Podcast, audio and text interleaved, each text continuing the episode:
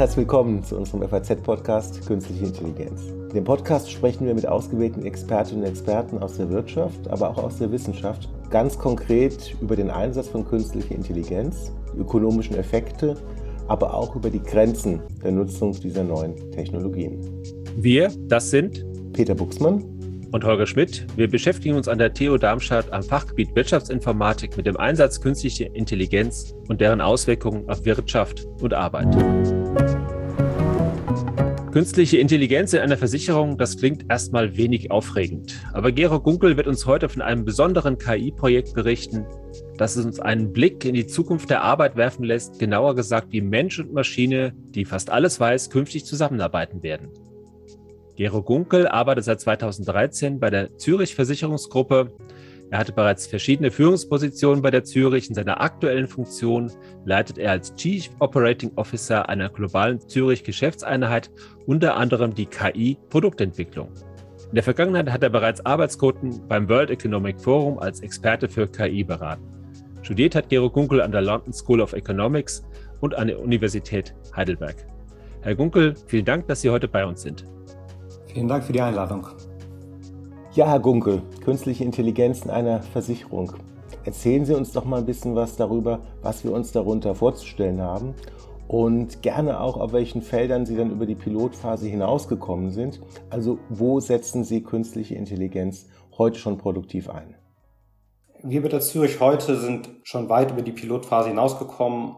Heutzutage wird die KI in verschiedenen Funktionen live eingesetzt. Das war aber nicht immer so, als wir mit der KI im Jahr 2015 gestartet sind. Da haben wir ähm, erstmal sehr viele Piloten und Proof of Concepts gemacht, weil man die Technologie erstmal verstehen musste und ein Gefühl dafür bekommen musste, was kann man da machen, was kann man da nicht machen. Proof of Concepts und Piloten sind aber nicht der richtige Ansatz, um KI zu skalieren.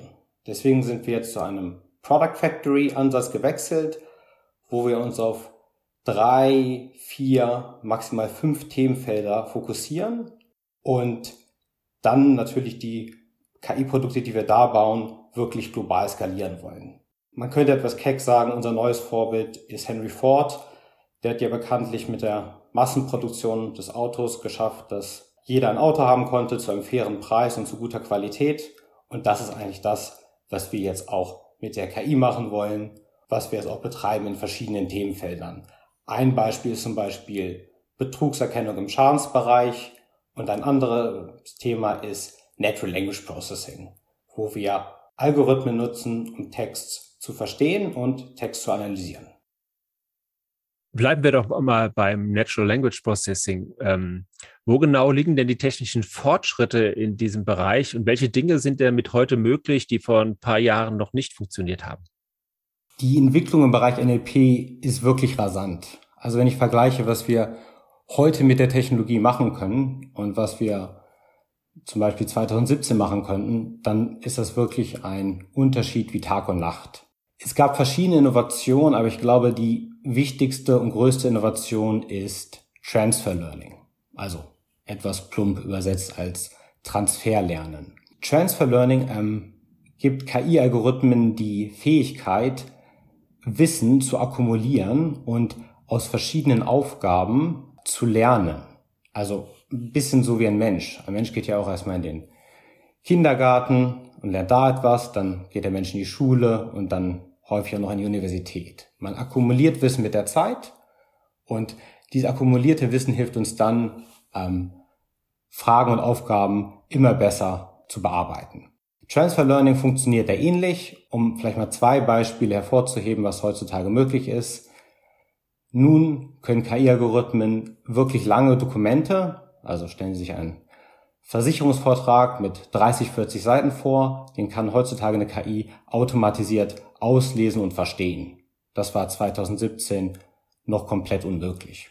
Ein anderer Anwendungsfall ist, dass man KI jetzt immer mehr als eine Art digitalen Partner ähm, einsetzen kann, der viele verschiedene Fragen, die ein Nutzer hat, automatisiert beantworten kann.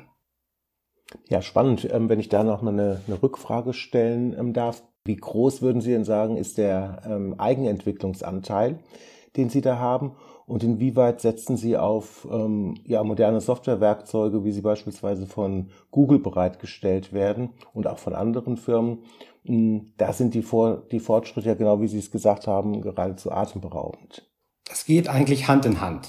Wir bauen auf auf, dem, auf den Veröffentlichungen und den ähm, Publikationen von den großen äh, Universitäten oder auch von den großen Technologiefirmen. Aber dann nutzen wir diese Frameworks und entwickeln unsere eigenen Modelle und unsere eigenen Frameworks darauf. Also wir stehen auf den Schultern von diesen ganzen Veröffentlichungen. Am Ende des Tages sind aber die KI-Algorithmen und die KI-Architekturen, die wir entwickeln, ähm, von unserem eigenen Team äh, in-house entwickelt. Mhm, mhm. Und ja, Sie hatten gesagt, ähm, Kommunikation, die Beantwortung von Fragen. Wenn wir dieses Thema mal zu Ende denken, kann denn die KI künftig jedem Mitarbeiter jede Frage beantworten? Wie weit, äh, wie weit wird die KI da kommen?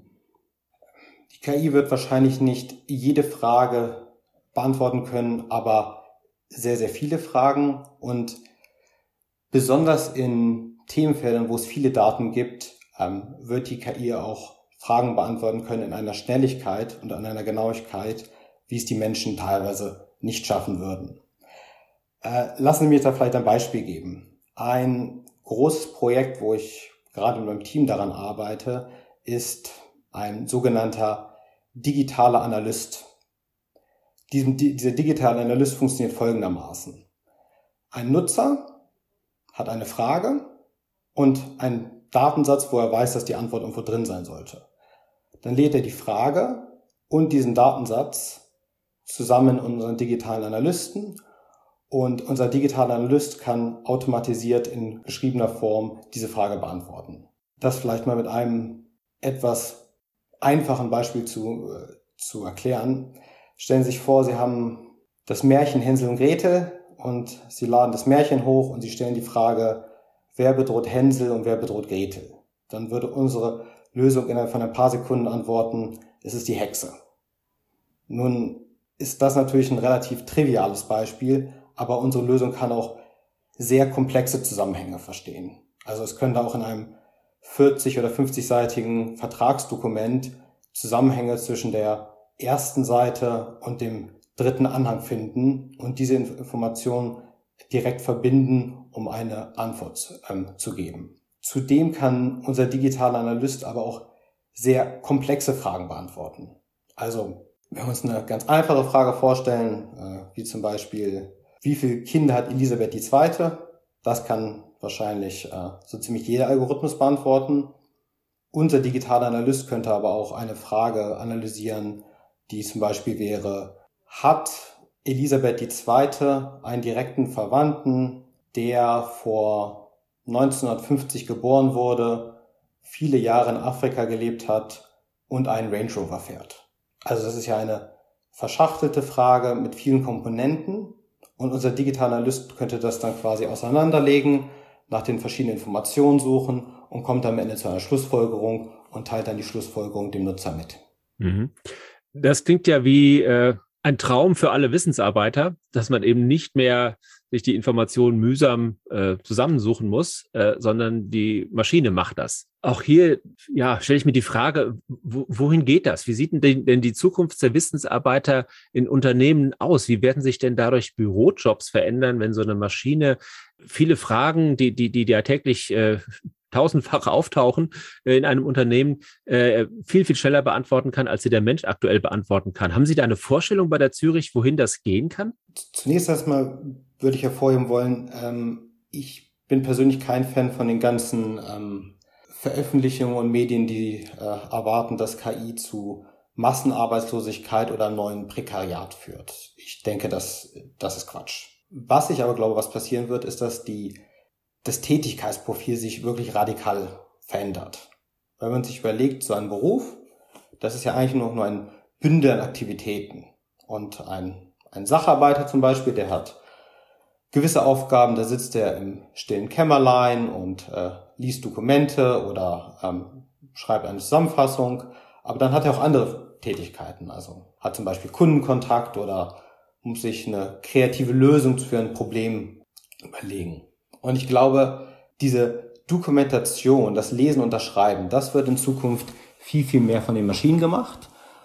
Und der Kundenkontakt und die Kreativität, das ist das, wo sich die Menschen in Zukunft viel stärker darauf fokussieren müssen, weil das ist das eine Gebiet oder das sind die Art von Tätigkeiten, da werden uns die Algorithmen nicht schlagen können und da gibt es weiterhin den menschlichen Vorteil. Eine Nachfrage vielleicht, wie schnell wird das denn bei Ihnen jetzt, äh, sage ich mal, produktiv ausgerollt? Also wird in den nächsten Jahren äh, jeder Zürich-Mitarbeiter diese Maschine sozusagen äh, äh, an seinem Schreibtisch haben und damit arbeiten können? Ich glaube, wahrscheinlich wird er vermutlich nicht jeder, aber die Idee, die wir haben, ist, uns dann erstmal auf die Prozesse zu fokussieren, wo wir sehr viele Daten haben und wo es auch sehr komplexe Fragen gibt, die man beantworten muss. Und dann sind diese Prozesse erstmal der, der Kernfokus und von da aus werden wir das dann ähm, in weiteren Schritten zu anderen Funktionen und zu anderen Aktivitäten ähm, implementieren. Wie allgemein funktioniert denn, denn Ihre Lösung? Also, ähm, wir haben hier natürlich ähm, die Versicherungsbranche, für die Sie auch arbeiten. Sie hatten uns auch das Beispiel von Hänsel und Gretel genannt. Wenn ich mir jetzt mal ein beliebiges anderes Beispiel ausdenke, Nehmen wir mal irgendwelche Statistiken aus Fußballspielen. Ja, wie häufig hat ein Stürmer getroffen oder wie häufig hat ein Verteidiger faul gespielt. Ähm, wir kennen alle diese vielen Statistiken, die jetzt erarbeitet werden. Das nur mal als Beispiel genommen. Könnte Ihre Software das auch oder ist die auf, ähm, nur in bestimmten Anwendungsbereichen gut? Unsere Lösung ist wirklich so aufgebaut, dass es ein Open Domain Reasoning ist. Und mit Open Domain meinen wir, dass es sich nicht nur auf ein einziges Themenfeld fokussiert. Das haben wir auch so sichergestellt, indem wir den Algorithmus vortrainiert haben auf sehr generischen Daten. Also äh, der Algorithmus hat zum Beispiel äh, die ganze Wikipedia-Datenbank gelesen und Informationen aus 5000 Büchern, um einfach ein generelles äh, Textverständnis zu bekommen und dann für den konkreten Anwendungsfall, seien es Fußballstatistiken oder Vertragsanalysen gibt es dann nur noch ein Feintuning mit ein paar Daten aus dem Prozess. Aber der, der Kern der Lösung ist wirklich generisch und keineswegs nur für den Versicherungsgebrauch. Haben Sie denn vor, diese, diese Software nur für sich zu nutzen oder haben Sie auch schon mal drüber nachgedacht, wenn die so generisch und allgemeingültig ist, die auch vielleicht mal an Dritte zu verkaufen? Das ist sicher noch ein Thema, mit dem man sich in Zukunft beschäftigen muss. Ich glaube, wo wir heute stehen, haben wir bei der Zürich noch viele Anwendungsfälle, die wir ausprobieren wollen und viele Implementierungen, die wir machen wollen. Aber jetzt rein von einer technischen Perspektive wäre es absolut möglich, das auch in vielen anderen Branchen anzuwenden. Mhm. Das war ja sicherlich ähm, kein Spaziergang, dieses Projekt. Also das ähm, klingt ja wirklich sehr, sehr aufwendig, gerade die Allgemeingültigkeit. Können Sie uns ein bisschen Einblick ähm, geben, wie lange hat das denn gedauert? Ähm, wie viele Ressourcen sind dort rein, ähm, reingelaufen in dieses Projekt? Mit wie vielen Mitarbeitern haben Sie wie lange daran gearbeitet? Ähm, Sie haben absolut recht, das war in der Tat kein Spaziergang. Es gab da auch viele Rückschläge auf dem Weg und es gab einige Dinge, die haben viel länger gedauert, als äh, wir uns das erhofft hatten. Aber das ist einfach so, wenn man mit neuen Technologien arbeitet. Und um so einen generischen digitalen Analysten zu bauen, das dauert natürlich Jahre und nicht Monate. Was wir natürlich nicht getan haben, ist äh, uns in stille Kämmerlein zurückgezogen und äh, dann Jahre daran gewerkelt, um dann plötzlich dieses neue Produkt vorzustellen. Ähm, wir haben eher in verschiedenen Releases gearbeitet. Das heißt quasi unser Release 1, der konnte erstmal eine Dokumentenart verarbeiten und dann, als das gut funktioniert hat, haben wir dann einen, nach ein paar Monaten einen zweiten Release gemacht und uns auf die nächste Art von Dokumenten gestürzt. Ähm, wir haben zum Beispiel erstmal mit E-Mails angefangen, weil E-Mails davon haben wir bei der Zürich auch sehr viel, also E-Mails vom Kunden oder E-Mails von Partnern und dann haben wir den Algorithmus erstmal darauf trainiert, diese E-Mails automatisiert zu lesen und automatisiert zu verarbeiten. Dann gab es erstmal direkten Geschäftsnutzen. Dann haben wir die, diese Erfahrung mitgenommen und äh, auch quasi geschaut, was, was hat da schon gut funktioniert, wo müssen wir nochmal nachschärfen, um dann uns im, im zweiten Release auf größere Dokumente, äh, wie zum Beispiel Verträge zu stürzen, um dann ähm, diesen digitalen Analysten auf diese Dokumente anzuwenden.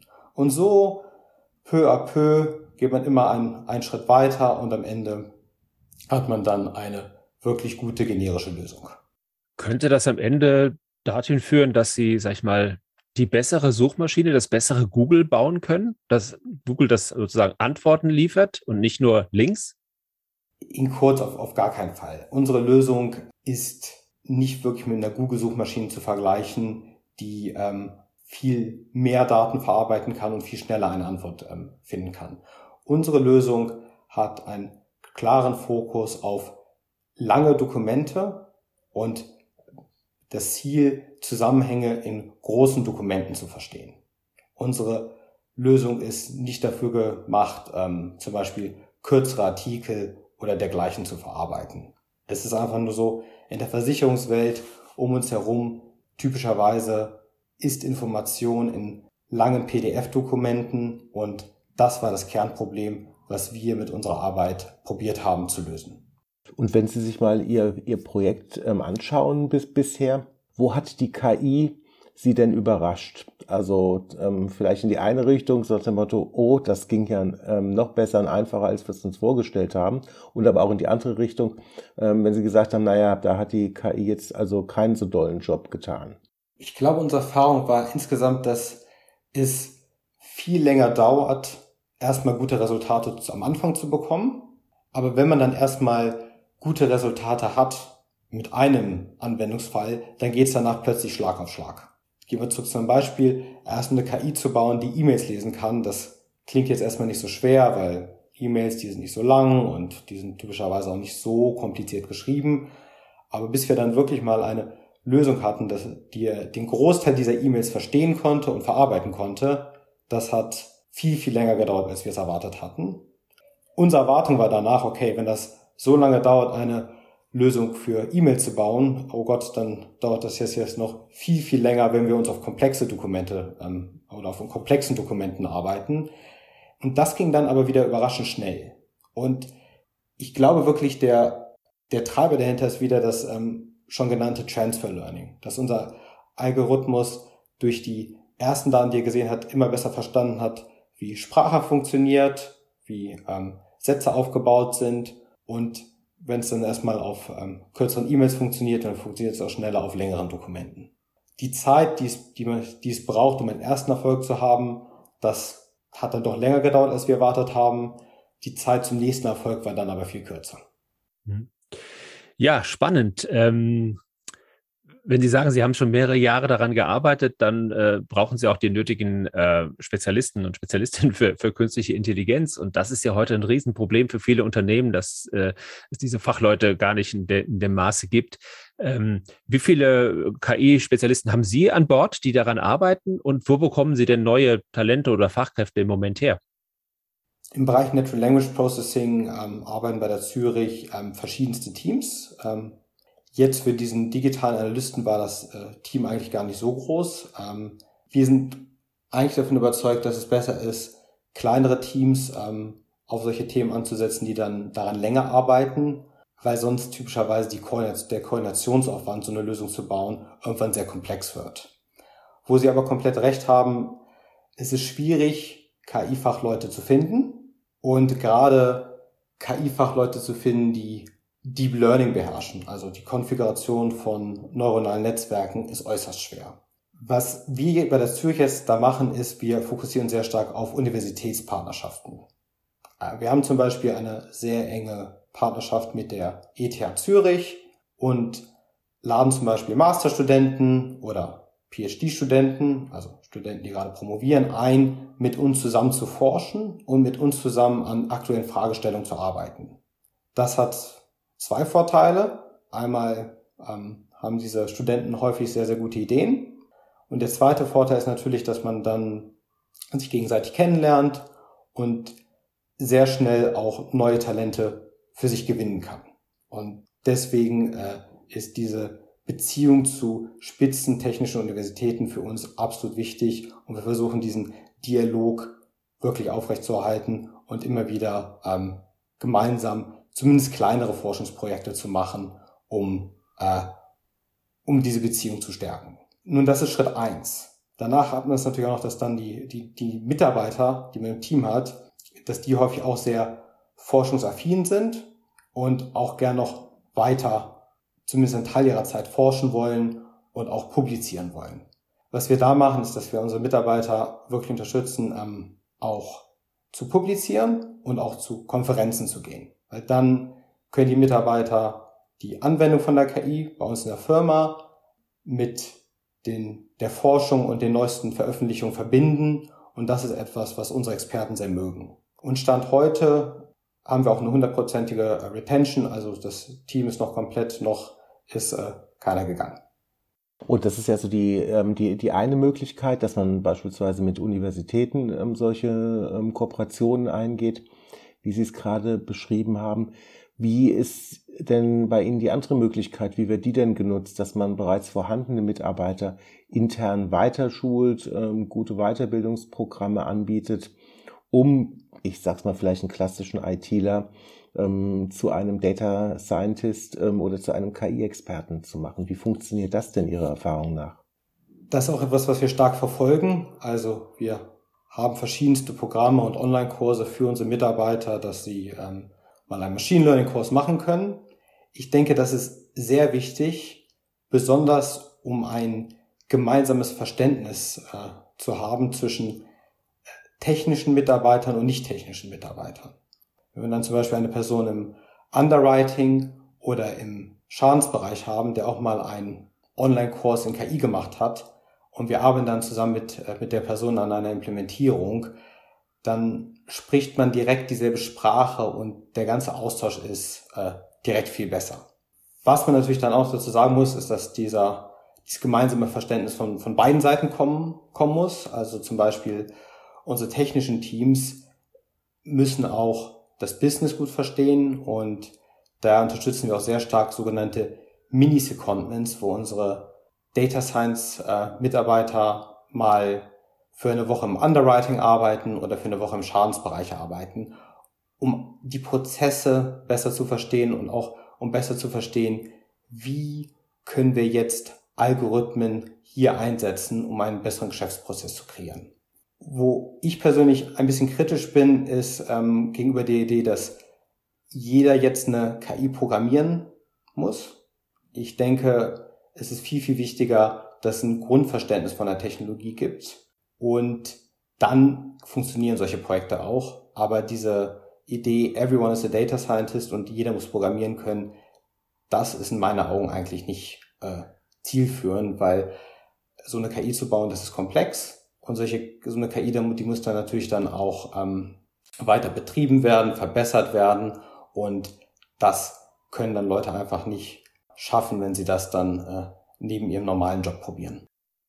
Wenn wir mal einen Blick in die Zukunft werfen zum Abschluss, äh, wo liegt denn die Zukunft der künstlichen Intelligenz, wenn man von diesem digitalen Analysten, den Sie entworfen haben, mal, mal ausgeht und, und äh, weiterdenkt? Ähm, hat jeder künftig sowas auf seinem Smartphone und wir bekommen auf Fragen wirklich äh, Antworten. Also es gibt ja Versuche, Assistenzsysteme zu bauen, die so halbwegs gut funktionieren, noch nicht so wirklich, wirklich befriedigend. Ähm, aber wie schnell denken Sie, werden wir dorthin kommen, wenn Sie mal den technischen Fortschritt, über den wir jetzt hier auch gesprochen haben, mal zugrunde legen und das mal, mal weiterdenken für fünf oder zehn Jahre? Sind wir bald da?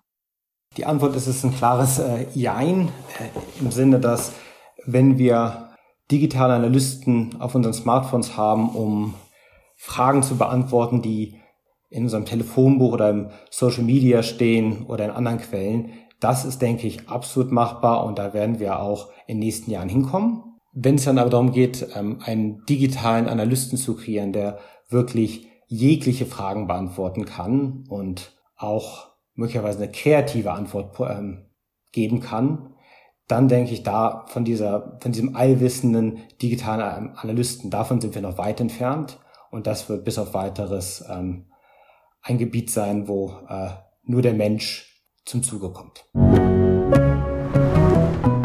Ja, Gero Gunkel, das war ein sehr spannender Einblick in ähm, ja, den digitalen Assistenten und wie er den Menschen helfen kann, die, die zumindest mal die Büroarbeit äh, schneller und einfacher zu machen. Also der digitale Analyst, der für mich lange Dokumente liest, das ist doch schon mal ein richtiger Fortschritt. Wir danken sehr für das Gespräch und für Ihre Zeit. Und äh, Peter Buchsmann und ich melden uns dann Anfang April wieder zurück mit einem äh, spannenden Gast aus der künstlichen Intelligenz.